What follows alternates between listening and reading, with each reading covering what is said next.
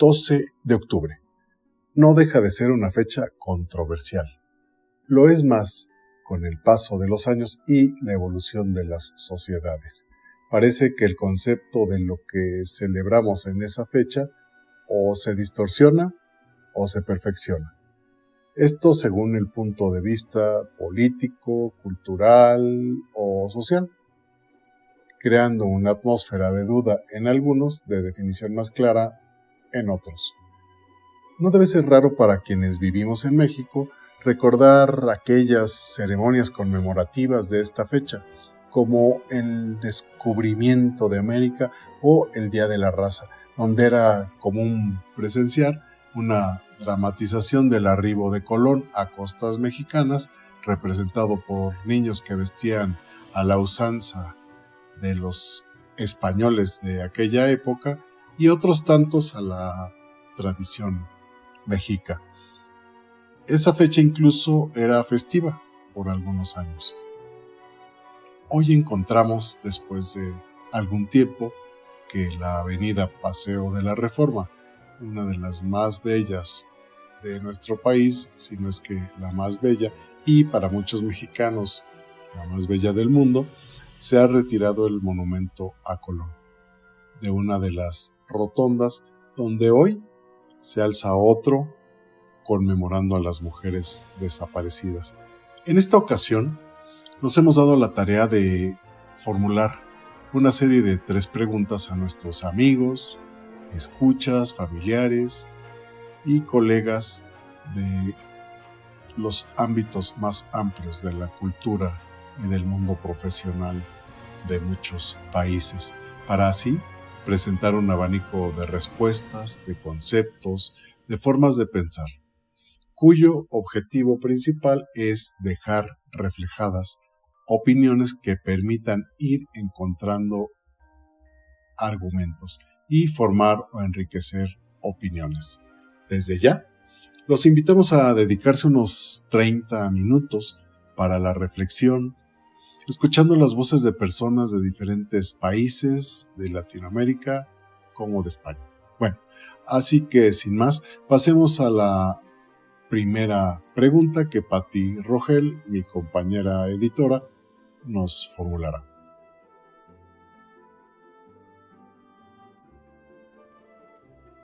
El 12 de octubre suele llamarse el Día de la Raza. ¿Sabes por qué se le llama de esta manera? Hola, soy César Chatelain y sí, el Día de la Raza se denomina de esa manera porque es la fecha en que conmemoramos el encuentro de dos mundos.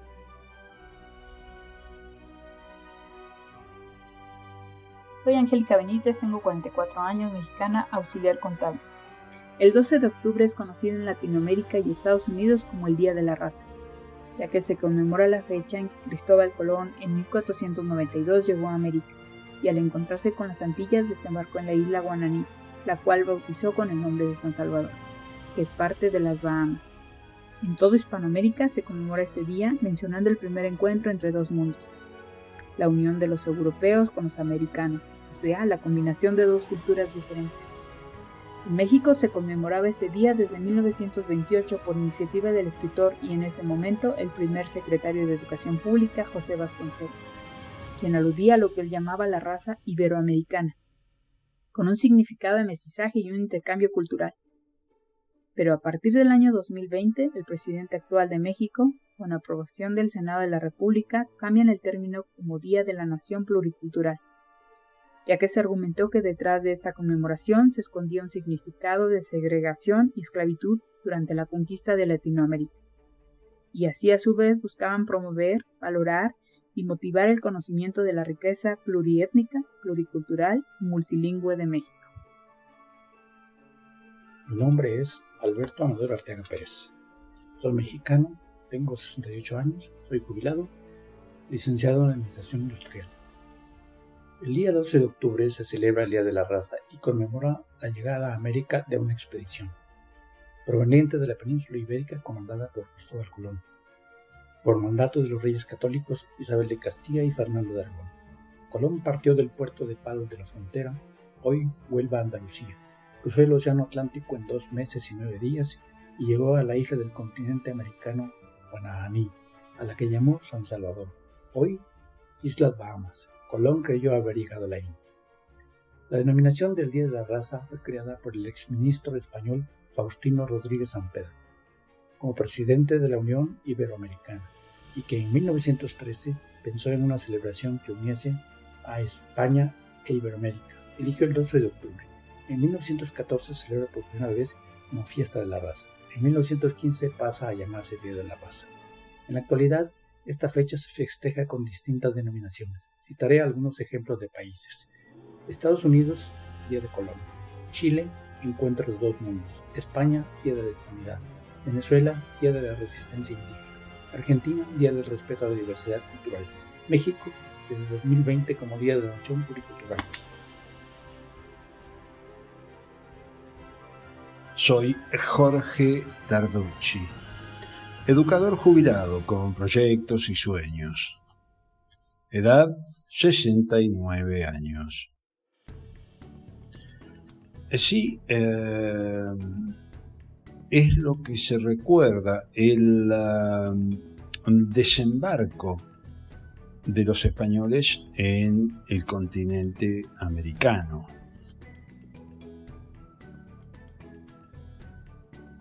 Mi nombre es Blanca Aurora Magdaleno Rivera, de nacionalidad mexicana.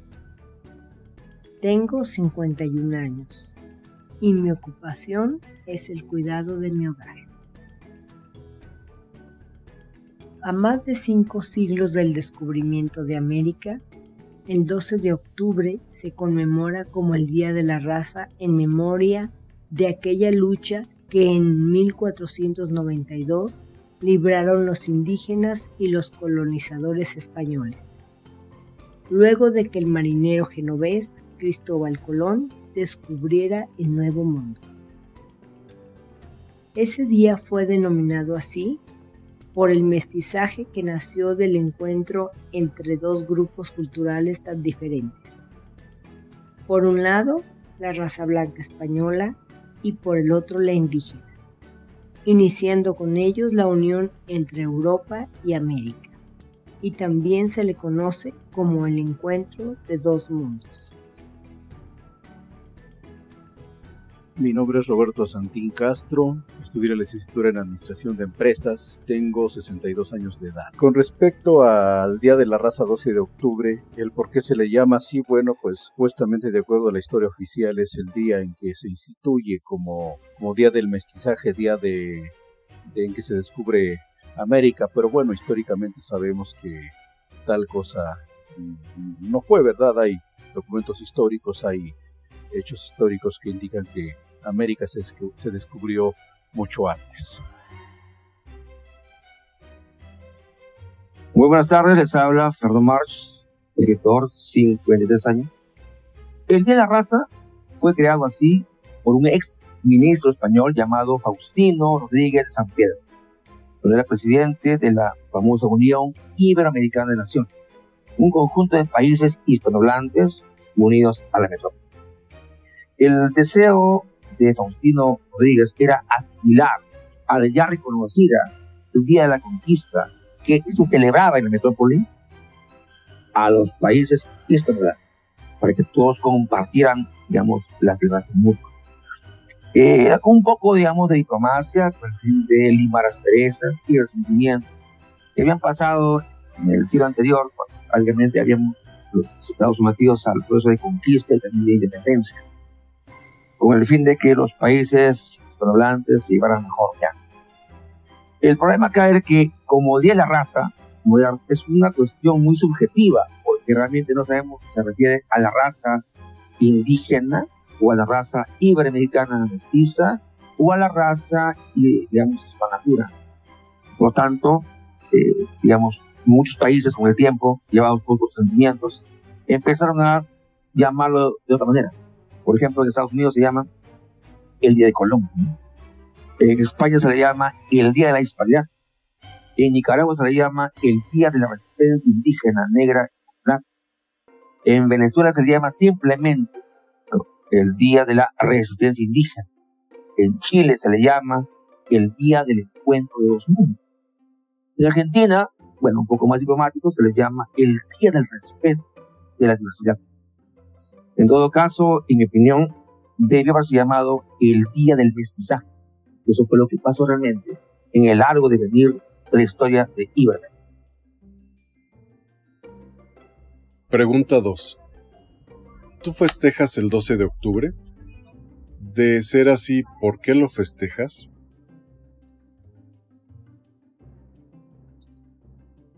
Desde Mayarí, Holguín, Cuba, les habla para el buen cruel Iliana Beatriz Carballosa Ávila, máster en Ciencias de la Educación e investigadora de la esfera cultural de Mayarí sitio de tierras aborígenes.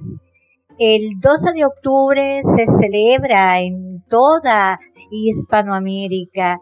Fue la llegada de Colón a nuestras tierras, fue el encuentro entre dos culturas, la cultura europea, con los avances para aquel momento histórico. Ya estábamos eh, luego del siglo XV, en 1492, eh, llega a Cuba y funda algunas villas, Baracoa, eh, San Cristóbal de La Habana, Santiago de Cuba, pero podemos decir que fue un encuentro doloroso entre las culturas, por ejemplo, la maya, la inca y la azteca. Podemos afirmar desde el punto de vista de la ciencia que ellos no nos descubrieron. Ya teníamos una tierra maravillosa eh, con grandes adelantos de acuerdo con el momento histórico. Luego eh, pudiéramos decir que fue eh, como un traje de elementos culturales que se afincaron en tierra caribeña, en tierra hispanoamericana.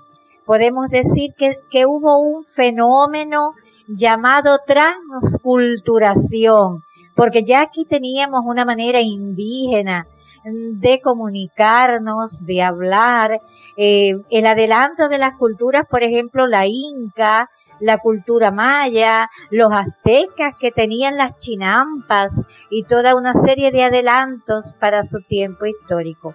Podemos decir, concluyendo, que el fenómeno fue un choque porque devastaron, arrasaron con los indígenas, pero también fue un fenómeno transculturador que nos trasvasó todos los adelantos de su tiempo allá en la metrópoli, eh, los vocablos del idioma español, la comida, la cocina, las costumbres y hasta sus dioses que se transculturaron con los dioses nuestros, contra los, eh, con todos los que vinieron después. Muchísimas gracias para el buen cruel.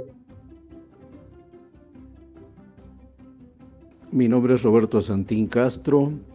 Eh, con respecto al eh, si se festeja el 12 de octubre o si lo festejo yo, bueno, pues Oficialmente recordemos que desde los primeros años de primaria nos eh, prácticamente obligaban o nos inculcaban el festejar este 12 de octubre por ser Día de la Raza, pero bueno, una vez que uno va este, leyendo, va conociendo otras, otras aportaciones, pues no, no deja uno de festejar ese día. definitivamente en lo personal no, no, no, no lo festejamos. Este, y pues bueno, ese es mi punto de vista.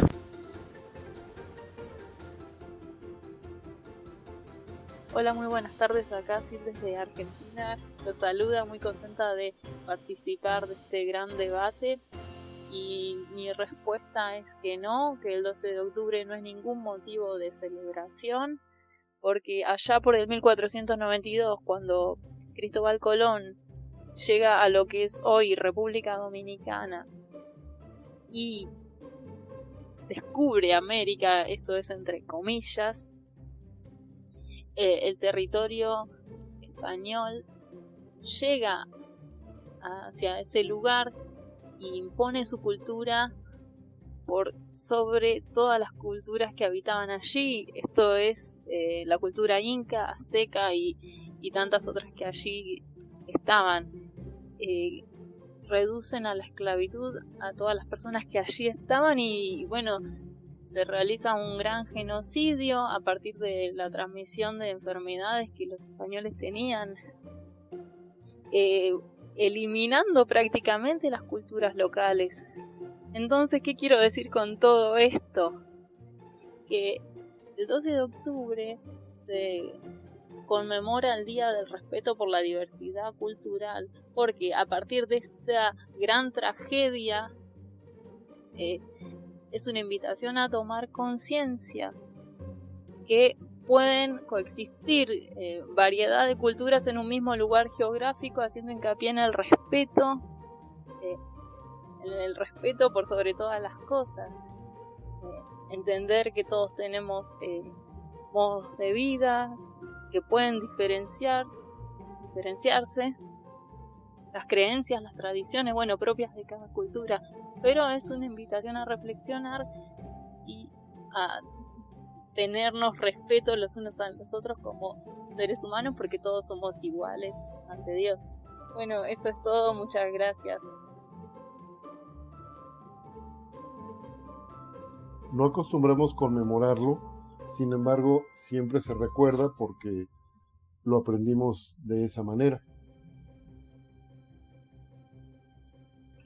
Mi nombre es Gustavo, tengo 60 años, soy de Uruguay, soy metrólogo, trabajo en un laboratorio de referencia de productos lácteos. No, no, festejo este, el, 12 de octubre, eh, no es un día relevante para, para, este país y desde el punto de vista cultural no, no, lo ha sido nunca, digamos. Con respecto a, a la posibilidad de, de, festejarlo, y eso lo quiero plantear aparte, en otros países de América Latina se ha definido este día como el Día de la Diversidad Cultural, donde se amalgaman las culturas originarias de inmigrantes y de gente traída a la fuerza de alguna manera a América Latina y sin duda digo, tal vez si lo vemos desde ese punto de vista como una amalgama de diferentes culturas, podría llegar a ser un, un día para festejar o para poder eh, reflexionar sobre él.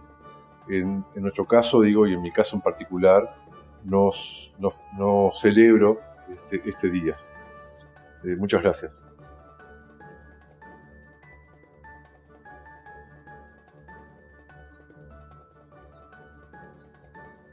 Me falta motivación para festejar el día 12 de octubre, pero sí es eh, necesario que se recuerde el inicio de contactos entre dos continentes tan igualmente importantes por lo que eh, desde tal encuentro comenzaron ciclos de una eh, relevancia para ambos territorios que absolutamente deben ser considerados, estudiados y difundidos, porque eh, merece enteramente el hecho mm, del encuentro entre continentes y sus consecuencias que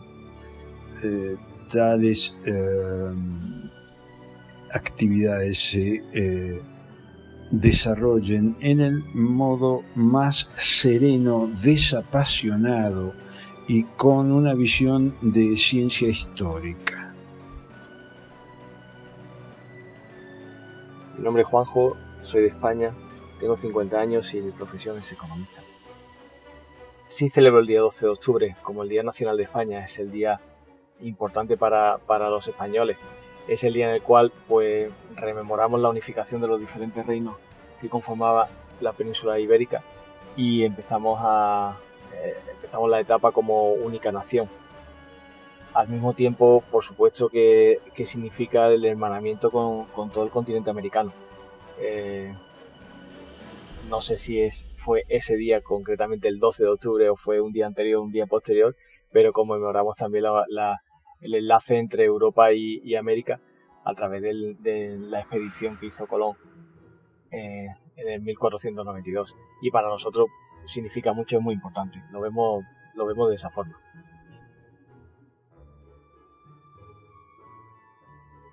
Hola, mi nombre es Fernando Cabezas, soy chileno y español y soy coach de desarrollo personal y financiero. El 12 de octubre creo que puede ser muy bien un motivo de celebración por dos vertientes. Por una parte, el hecho de la llegada de un grupo de aventureros, ¿verdad?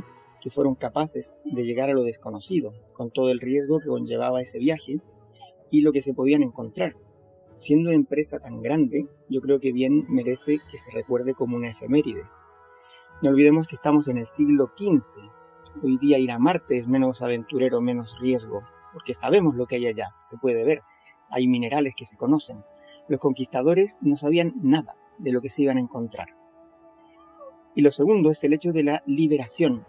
Esos pueblos que eran oprimidos por otros pueblos que los esclavizaban, incluso hacían sacrificios humanos. Y por eso no les fue precisamente difícil a los españoles apoyarse en esos pueblos oprimidos para poder liberarlos de esos otros pueblos y darles también cultura y educación. Pese a todo lo que se pueda decir, Hoy día somos lo que somos gracias a esa visión de cruzar los mares y afrontar el peligro en aras de una gran misión. No, no tengo idea de por qué deberíamos de festejarlo. En algunas ciudades se ha optado por retirar los monumentos al navegante Cristóbal Colón. ¿Tú qué opinas sobre eso? Hola, soy María Isabel Álvarez soy mexicana, tengo 33 años, de profesión artista plástico y actualmente estudiante de la maestría en humanidades. Mi opinión sobre el retiro de monumentos del personaje histórico Cristóbal Colón la doy a partir de mi experiencia como ciudadana y artista. México cuenta con un nacionalismo que se ha desarrollado a partir de varios movimientos sociales, políticos y artísticos, y es a través de ellos que tenemos una identidad y riqueza cultural que se identifica mundialmente. Históricamente, nosotros los mexicanos somos de pensamiento de lucha y fuerza. Desafortunadamente, para nuestra cultura mexicana, no es bien visto la imagen de un colonizador. En el caso de Cristóbal Colón, existen varias hipótesis y mitos sobre su vida, y cómo fue el descubrimiento de América. Sin embargo, es de reconocerse que este personaje aporta a toda la historia de América Latina y el quitar este tipo de monumentos es también quitar o negar parte de la historia y de la historia del arte, ya que varios monumentos fueron elaborados con alguna técnica plástica. Llamo Gustavo Guzmán, soy de nacionalidad mexicana, tengo 53 años. Soy servidor público del Gobierno del Estado de México y trabajo para garantizar los derechos de niñas, niños y adolescentes. Soy licenciado en Administración de Empresas con maestría en Desarrollo Humano. Bien, para mí es un error desde mi punto de vista. La historia está hecha, ha sido y siempre será. No podemos cambiarla. El quitar un monumento que a muchos les ocasiona odio por los acontecimientos ocurridos desde la llegada de Colón en 1492 se me hace hasta cierto punto de personas débiles, centrados en una ideología obsoleta. Quizás los que están en la cima del poder deberían preocuparse más por un pueblo que mire hacia adelante y no hacerlo al pasado para la obtención de votos. El trasfondo siempre será político. Nosotros como ciudadanos debemos reconocer los acontecimientos que se han suscitado en nuestro territorio y valorar el potencial que tenemos para evitar que en un momento dado se repita esta historia. Para mí es un error. Bueno, esto es desde mi punto de vista. La historia está hecha. Ha sido y siempre será. No podemos cambiarla. El quitar un monumento que a muchos les ocasiona odio por los acontecimientos ocurridos desde la llegada de Cristóbal Colón en 1492. Se me hace hasta cierto punto de personas débiles, centrados en una ideología obsoleta. Quizás los que están en la cima del poder deberían preocuparse más por un pueblo que mire hacia adelante y no hacerlo al pasado, para la obtención de votos.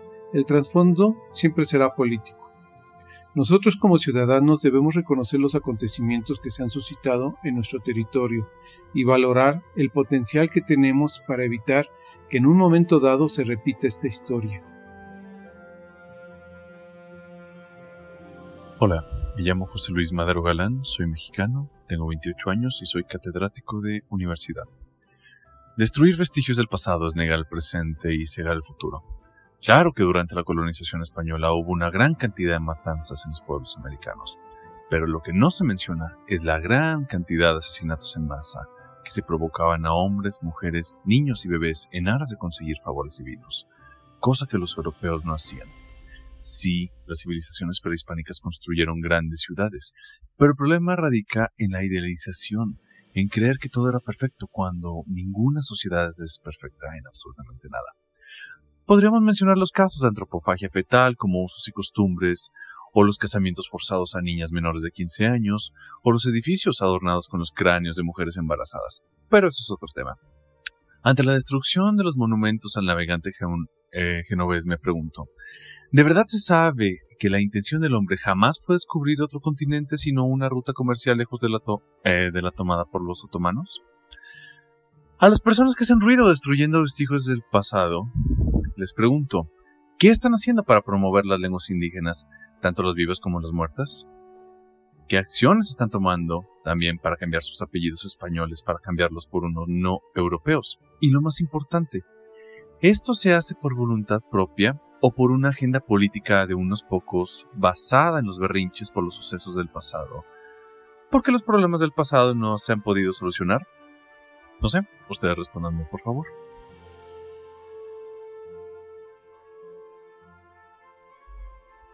No, rotundamente no, porque es una manera de tratar de negar el pasado histórico de donde venimos. Entonces me parece que sin la presencia de Colón en nuestra historia, este país no existiría de la manera que existe.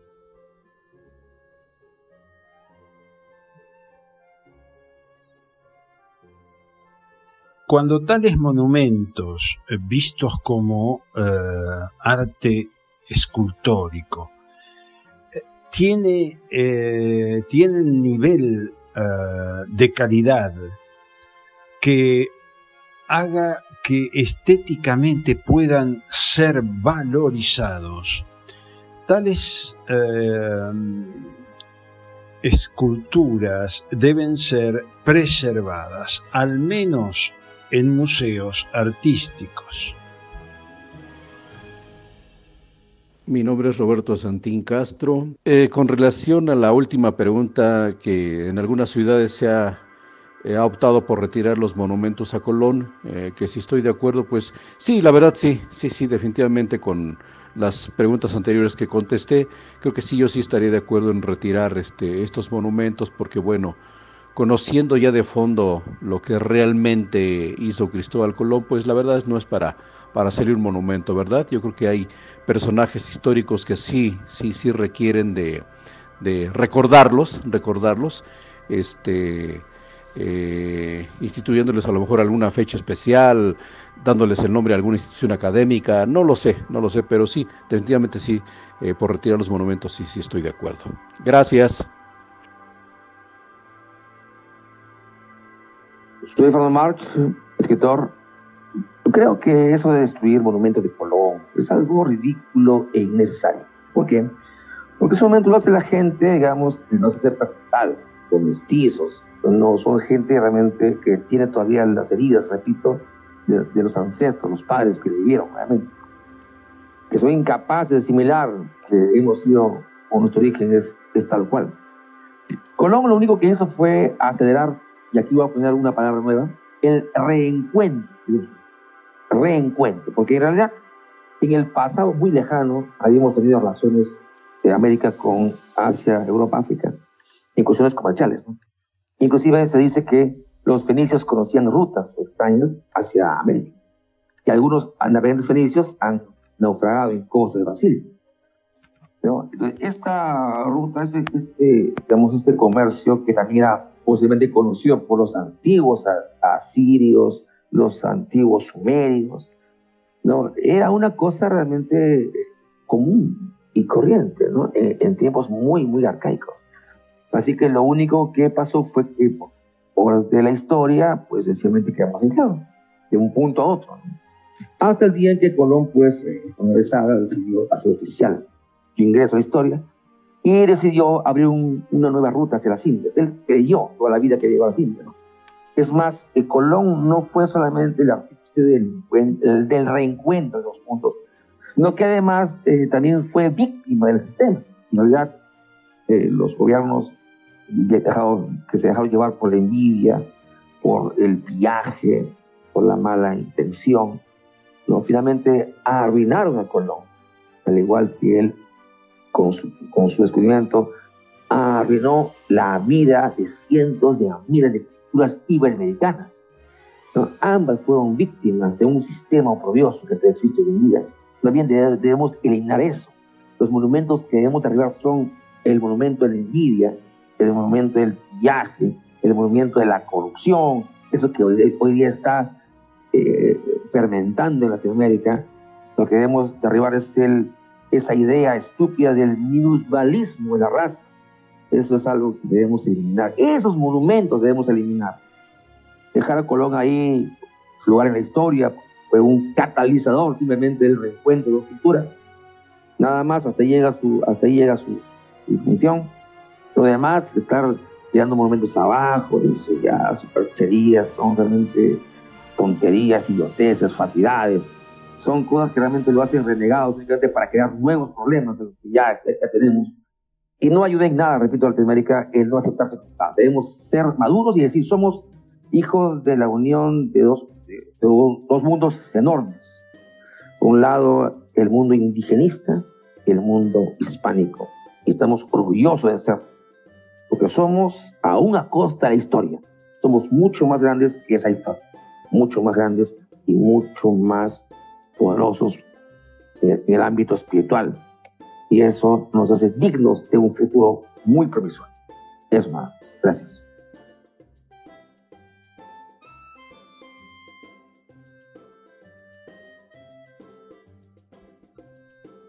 A poco más de cinco siglos de la gran travesía del navegante genovés Cristóbal Colón, de la gran expedición de un grupo de hombres que se aventuraron a la mar, una osadía impresionante que no solo los trajo a una tierra desconocida, sino que además dieron el inicio de una nueva era para ambos mundos que antes no sabían que existían entre sí. El llamado encuentro de dos mundos, y que la historia nos narra, trajo consigo el caos, la confrontación, el abuso, por ser culturas tan distintas, pero de las que ambas también recibieron grandes aportaciones, beneficiándose mutuamente. Luego de este descubrimiento, de esta revelación para el mundo entero por el paso del tiempo, aún hoy en día hay discrepancias de lo que trajo a América la llegada de Cristóbal Colón. Puesto que el término descubrimiento de América ha sido motivo de análisis para historiadores e investigadores que han considerado el término en una reducción que simplifica o invisibiliza la gran complejidad que trajo a América el encuentro de estas dos civilizaciones, de las relaciones sociales y de poder que surgieron a la llegada de los conquistadores, que no tardaron mucho en llegar a América con nuevos bríos. Al mismo tiempo, que suprime la validez y existencia de una historia, un territorio y una civilización que ya existían antes de su llegada. Es necesario citar las palabras del filósofo e historiador mexicano Miguel León Portilla en su texto Encuentro de dos mundos, presentado en 1992 en la Conferencia Internacional Reescribiendo la Historia, que tuvo lugar en Baja California y que dice lo siguiente los indígenas del continente que habían permanecido desconocidos para los europeos, solo entran en escena cuando ocurre que son descubiertos, son conquistados, son cristianizados y son colonizados. Por lo tanto, cabe preguntarse, ¿este día es un día para celebrar? Esta es una pregunta compleja dependiendo a quién le sea planteada. Hoy conmemoramos el 12 de octubre bajo la premisa de tener en cuenta que Colón llegó a una tierra de gran riqueza natural y cuna de grandes civilizaciones como la Inca, la Azteca, la Maya, solo por citar algunas, que ya tenían grandes conocimientos de astronomía, agricultura, matemáticas, ingeniería, medicina, arquitectura, comercio, entre otros lo cual a su vez llamó la atención a los navegantes conquistadores, siendo esto una gran aportación que complementó los conocimientos que ya tenían los pueblos europeos. Hoy, 530 años después de aquel encuentro de dos mundos, con nuestro mestizaje americano y europeo, conmemoramos el 12 de octubre como el encuentro de esos dos mundos, el día de la fusión de dos razas que se maravillaron y horrorizaron entre sí, pero que solo podremos llamarnos civilizados si aprendemos a reconocernos unos a otros, con nuestras historias, creencias, costumbres, además de respetar nuestras diferencias naturales. Día de la Raza, Día de la Hispanidad, Día de la Resistencia Indígena. Son términos válidos para referirse al mismo suceso. 12 de octubre, Día de la Unión y Hermandad de las Razas Civilizadas. Yo soy Patricia Rogel. Gracias por su atención. Somos el Buen Cruel. Hasta la próxima. Amigos del podcast El Buen Cruel que gustan de escribir, los invitamos a participar en nuestro primer concurso internacional de literatura en las modalidades de poesía, cuento o crónica breve. Envía tus escritos al correo electrónico elbuencruel.com o busca las bases a través de nuestro episodio informativo de Spotify o en nuestras redes sociales en Facebook e Instagram como El Buen Cruel. Anímate y participa.